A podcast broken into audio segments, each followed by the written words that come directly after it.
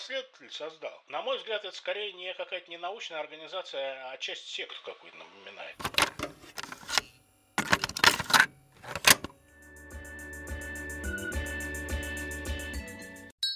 Нейрочай. Всем привет! Это подкаст о том, как устроен мозг людей, компьютеров и животных. С вами Виктория Земляк. И я, Владимир Михеев. Сегодня мы на связи с Карадакской биологической станцией, это рядом с Коктебелем. И у нас в гостях Александр Агафонов. Сегодня мы будем говорить про общение дельфинов и людей. Правда ли, что дельфины спасают утопающих? Когда и зачем построили первые дельфинарии? Поговорим о Джонни Лилли, талантливом ученом, который в увлечении дельфинами дошел до безумия. Поплыли! А вот тогда еще вопрос. А дельфины, скажем, дружат с людьми? Ну, в дельфинарии, естественно, складываются такие вот дружеские взаимоотношения. То есть, как правило, есть, ну, тренера, как правило, люди нормальные, то есть они как бы интерес, так сказать, к своим подопечным испытывают. Ну и дельфины тоже начинают испытывать интерес вот э, к человеку. Вот, то есть, когда люди появляются, они всегда оживляются, там начинают что-то, mm-hmm. или они ждать, показывать. То есть, какой-то такой, то есть, как я говорю, в дельфинарии я своими глазами видел, ну, как э, люди к дельфину, естественно, испытывают интерес, то и дельфины тоже к людям испытывают.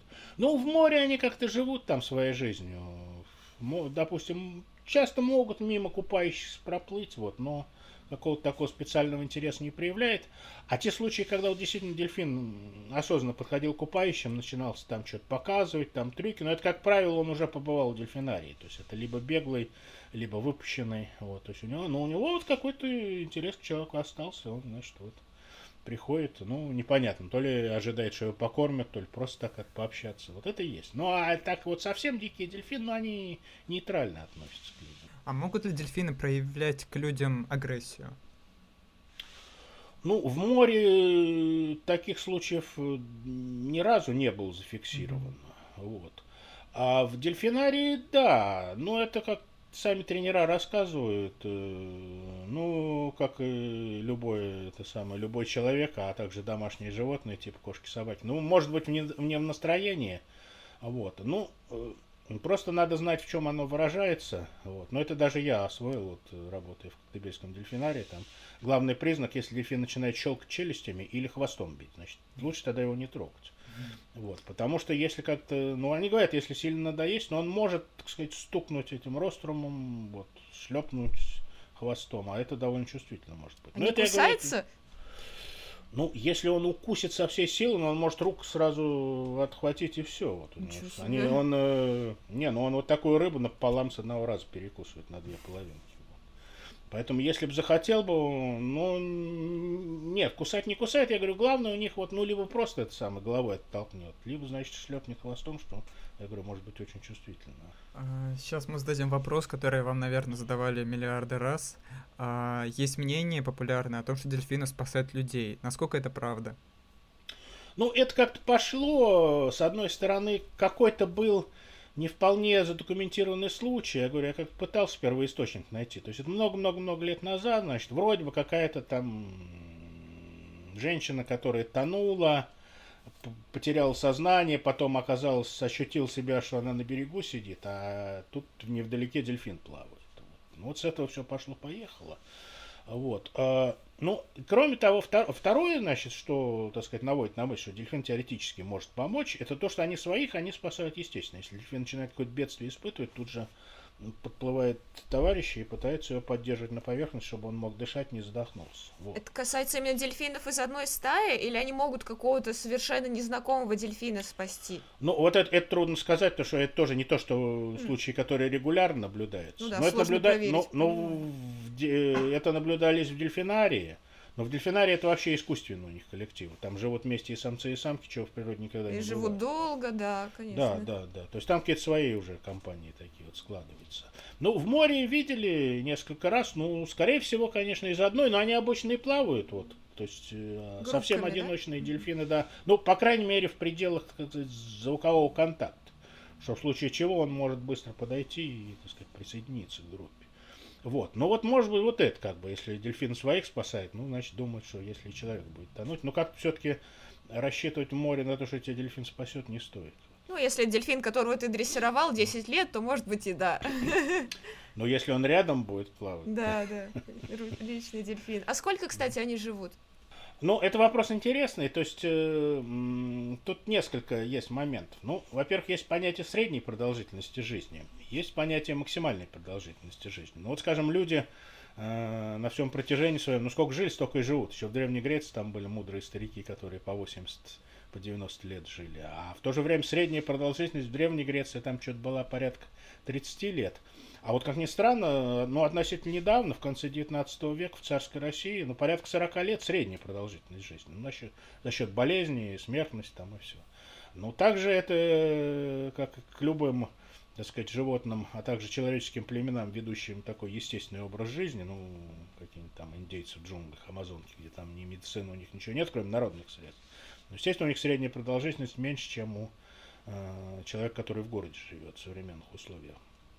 Вот. Но, э, тем не менее, значит, вопрос, как определить вот, э, возраст, ну, определяет по срезам зубов, там какие-то слои образуются. Но для этого надо зуб иметь, вот, как бы, чтобы соединил срез. Когда дельфин плывет в море, ну, как, по, примерно по размеру. Вот. И вот когда я был студентом, я считал, что вот афалины живут где-то 25-30 лет, ну, максимальной продолжительность жизни. Но это казалось странным. Э, Все-таки у них половая зрелость наступает где-то порядка, ну, раньше, чем у человека, но не принципиально, то есть где-то 10 лет, что ли, вот так вот, 8-10. Вот, э, вроде немного на жизнь остается. Ну и, в общем, когда уже регулярно за ними стали следить дельфинарии, оказалось действительно, как-то у них в два раза продолжительность жизни продлили. То есть считается, что Афалина где-то может быть, ну, лет 60. Ну, э, зафиксирован один случай был в американском дельфинарии, там Афалина родилась у них и всю жизнь прожила в дельфинарии. Вот. Э, и прожила ровно 60 лет. Вот с 1953 года до 2013. Вот такой документально зафиксирован. Долгожительница настоящая. Да. Значит, ну вот у нас вот эти два дельфина, которые э, в Карадакском дельфинарии проживают. Значит, э, там самцу уже больше 40, самки около 40. И они еще вполне, это самое, вполне mm-hmm. себе такое. То есть вот у Афалин, ну, я говорю, сопоставимо с человеком. Может быть, немножко поменьше, но, в общем, где-то вот лет 60-70, то максимум, наверное, могут прожить.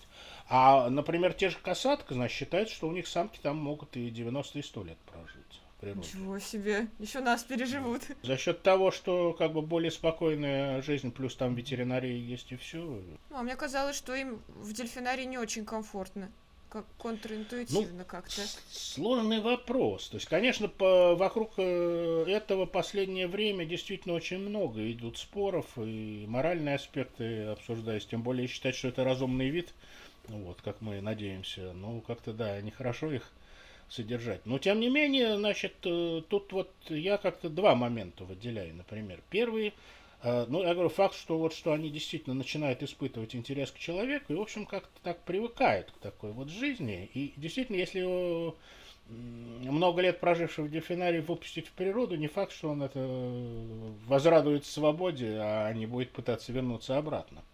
А второй вообще сам факт, что, допустим, вот если другие животные, ну, так называемые цирковые там, ну, и львы, и тигры, и медведи, и лошади, они же все с рождения воспитываются, так сказать, в семьях дрессировщиков вот, на руках.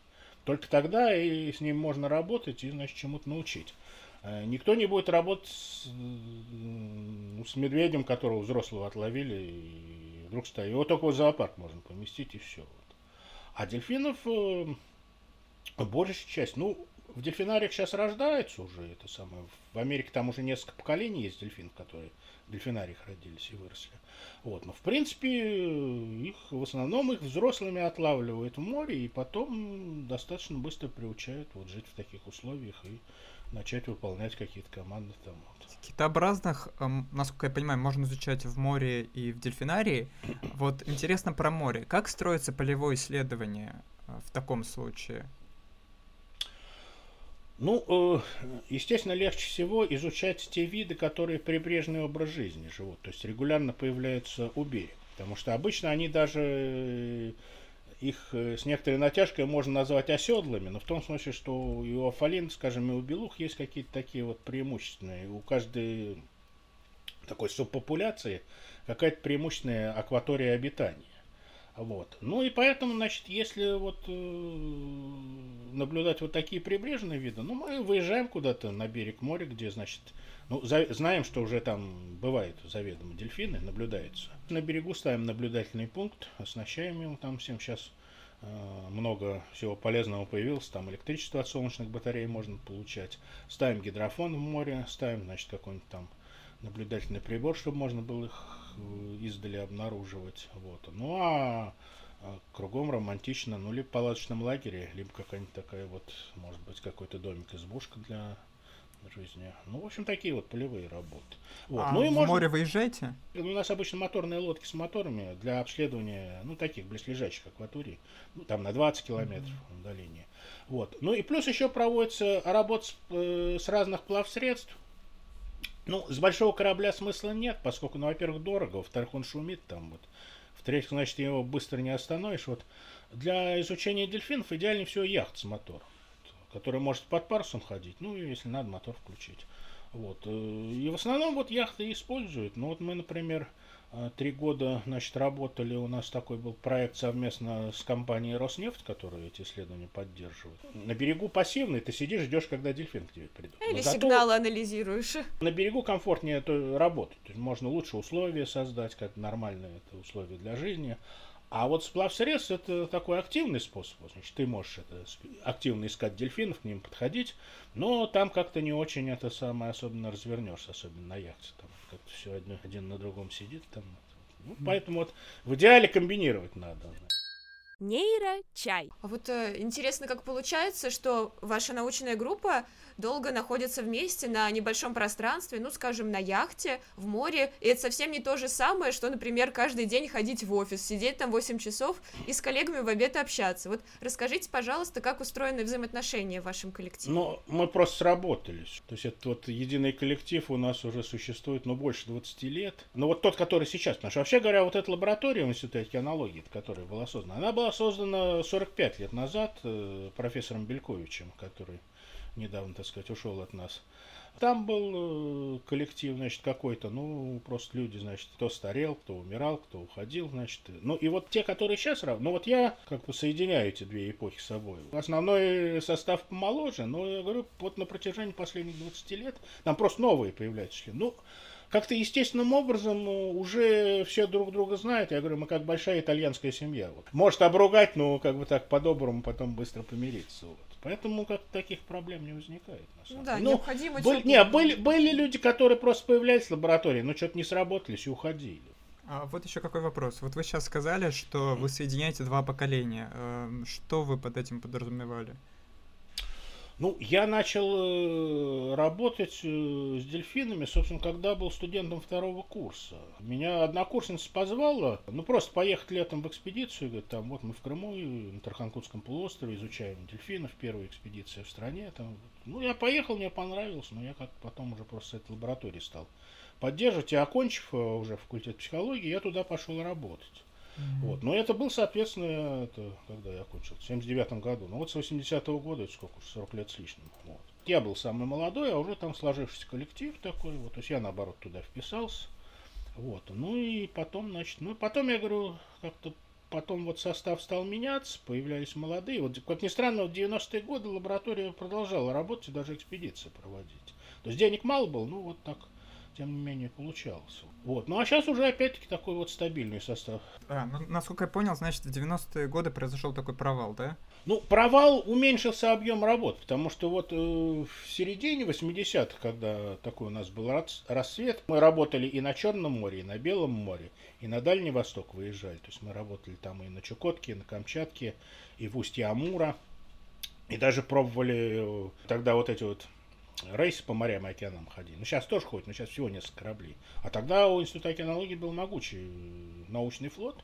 Вот. Ну и вот даже я один раз это сходил в рейс, мы аж до Антарктиды дошли. Вот. Весь Атлантический океан пролопатили. Но я говорю, с большого корабля вот заниматься морскими млекопитающими не очень плодотворно. Поэтому мы как-то от этого отказались. Проще арендовать на месте какую-нибудь маленькую суденышко. Но это я говорю, вот, вот к середине 80-х был действительно расцвет. Ну просто вот тех э, как-то если сопоставить, ну, те деньги, которые тогда отводились, они, конечно, были в таком вот э, материальном исчислении больше, чем те, которые сейчас выделяются. Белое море оставалось, я говорю, даже в самые суровые 90-е годы все равно вот эта Беломорская экспедиция работала. Вот. Ну а потом вроде так опять стали это науку поддерживать, средства выделять, зарплаты подняли, и, и значит, я а, предложил опять Черное море возродить, но где-то вот с 2014 года, значит, мы на Черном море тут работаем. Круто. Надеюсь, когда-нибудь Тихий океан тоже возродится. Ну, а... на Тихий океан вот эти, я говорю, наши касаточники ездят. Но они там, угу. это они совместно с американцами с самого начала проводили, ну и проводят. То есть они как-то еще у них там эти совместные проекты на американские деньги происходят. Ну, они как раз и работают там, Камчатка, Командорские острова. Вот это. Угу. Ну, раз вы сказали про американцев, вот расскажите, пожалуйста, вот э, где сейчас сильнее всего изучают дельфинов? Что это за научные центры? И китов. Да. Ну, дельфинов и китов изучают везде. Значит, больших китов изучают больше вот такие страны типа Япония и Норвегия которые отчасти до сих пор промысел продолжают. Ближе к нашему пониманию, вот именно к э, когнитивной способности и э, коммуникация, но вот как ни странно, к этому как-то во всем мире интерес несколько подугас. Как так? Почему? Ну, а каких-то результатов не получен. То есть язык дельфинов не открыли. Не, я говорю, вот эта вот группа на Гавайских островах работает, наверное, до сих пор. Потом а, ну, просто исследования в природе проводятся многими странами, ну, где есть дельфин, там и Австралия занимается, и Португалия.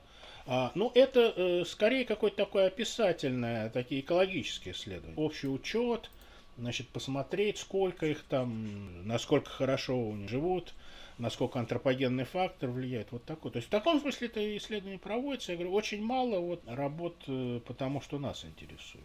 Можете рассказать тогда, как вообще возникло исследование дельфинов в России? Или в СССР? Промысел был активный, значит, на Черном море дельфинов добывали. Ну, основной объект промысла был белобочка. Ну, вот, афалина и морская свинья, постольку поскольку. Ну и был могучий китобойный промысел.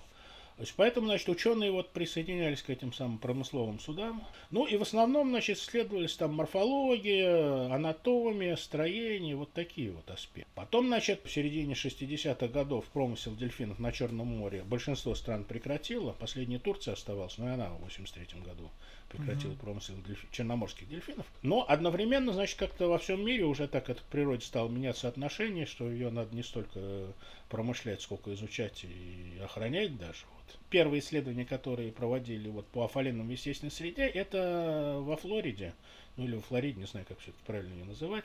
Причем как с западной стороны, с Мексиканского залива, так и с восточной, где там вот находится космодром этот Канаверал. И там, значит, две лагуны вдоль берега. То есть длинные какие-то такие вот водоемы, отделенные от океана, соленой водой и какой-то там фауной рыбы. И там, значит, обитают афалины. И они в океан практически не выходят, они вот живут в таких вот районах. Очень удобно наблюдать. Вот. Ну и вот американцы с начала 70-х годов это стали проводить. Прослышав про это, вот наш Всеволод Михайлович Белькович, вот, очень этим заинтересован, но он тогда был молодой, еще энергичный, соответственно. Вот. И вот он э, предложил, давайте займемся у нас, ну а где? Ну на Черном море. Вот. А где на Черном море? Ну вот он специально, значит, ездил сам в разведку там, нашел на Тарханкутском полуострове. То есть это самая западная часть Крыма, такой район безводный и безлюдный.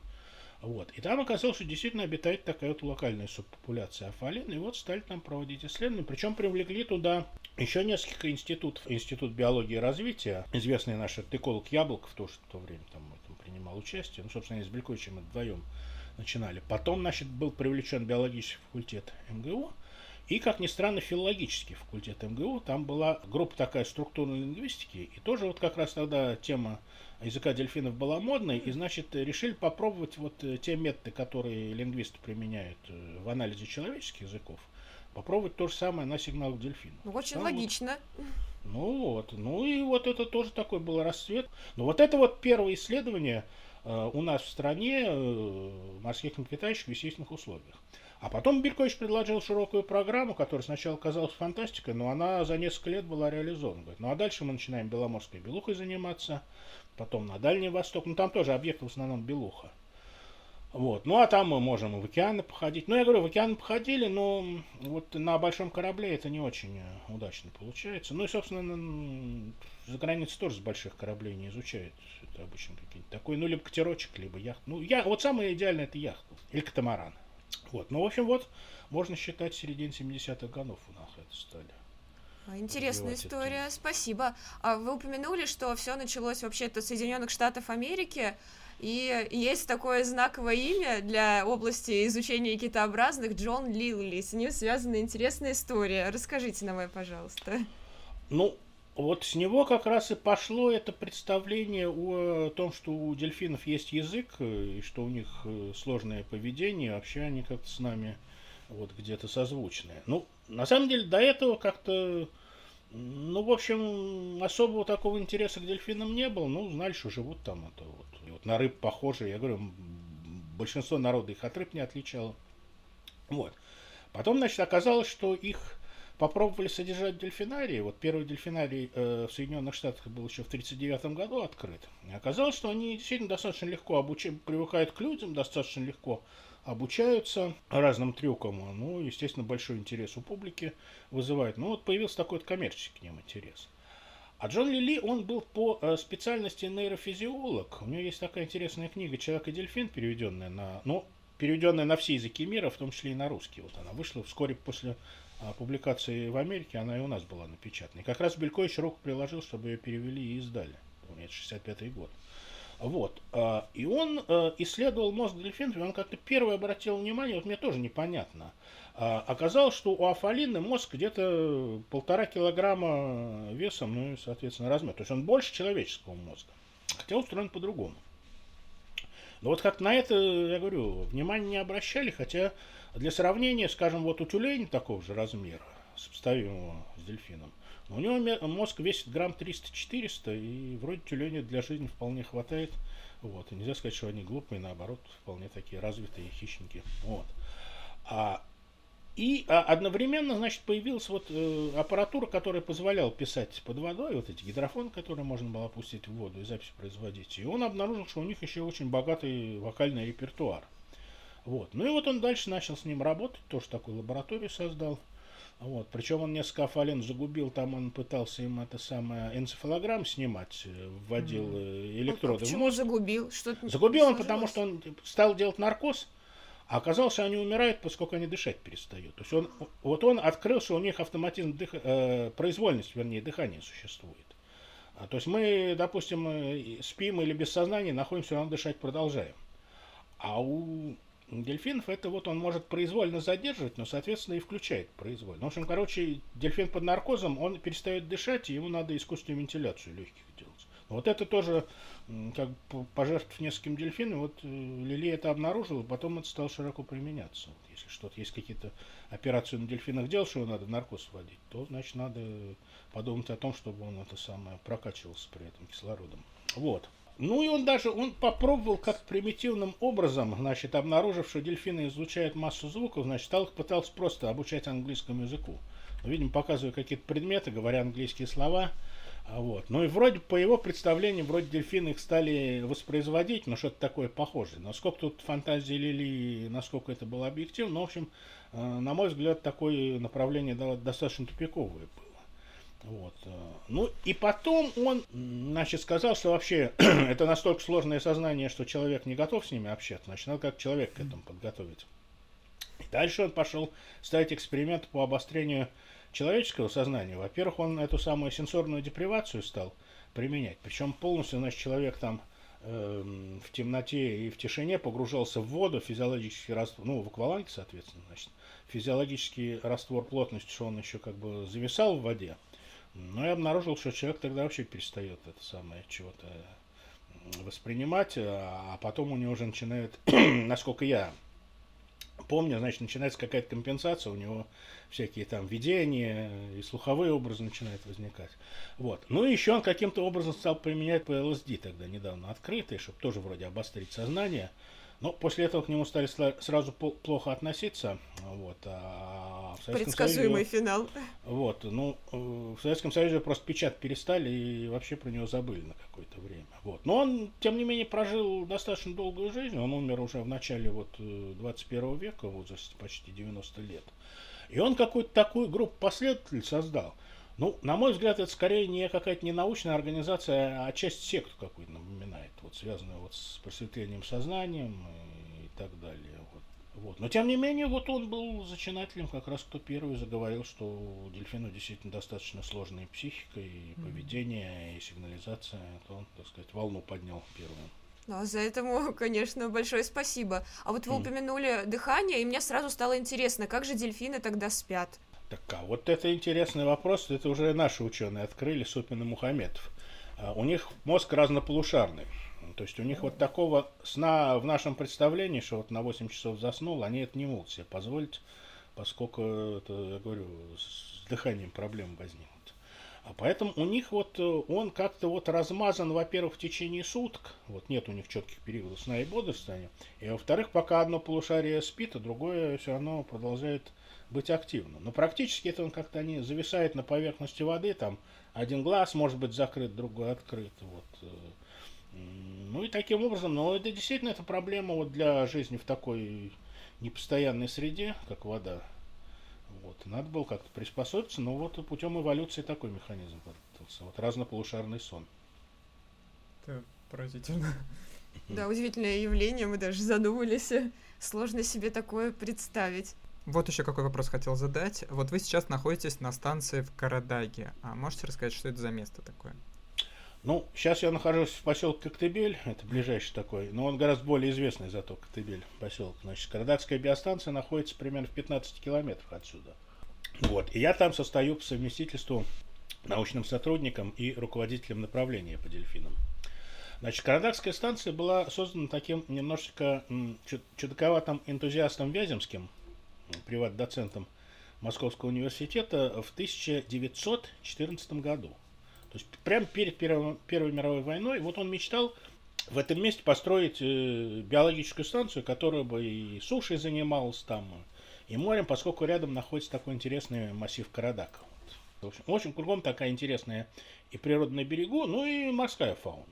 То время как-то уже создавались морские станции, но вот в Севастополе, то, что сейчас институт Энбюм называется, вот уже существовал в том времени. Ну и вот этот Вяземский, значит, на энтузиазме каких-то он спонсоров подключил. В общем, создал он эту биостанцию, но он сам, к сожалению, умер вскоре. Вот. Э, ну, где-то ему за 50 уже было. Вот. Ну, в общем, он... Но детище его продолжал жить, причем успешно существовал при всех властях, то есть и в гражданскую войну просуществовал, и потом, значит, она, соответственно, была уже в СССР, в украинской СССР.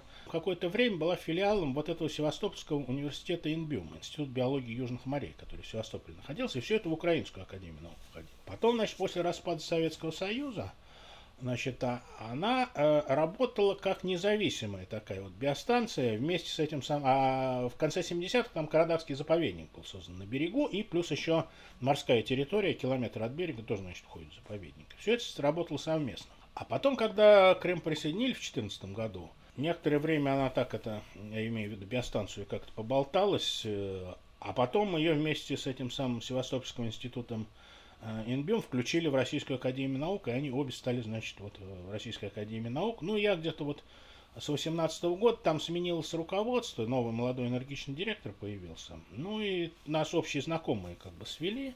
Ну, я появился, говорю, ну, давайте сидим на море а дельфинов не исследуют на самом деле. Давайте займемся исследованием дельфинов. Ну, да. И плюс, значит, там, собственно, дельфинарий у них есть вот с дельфинами. То, что там, значит, они давали представление, но как научная работа не велось какое-то время. Причем изначально-то он создавался именно как чисто научный дельфинарий, но это вот в конце 70-х годов прошлого.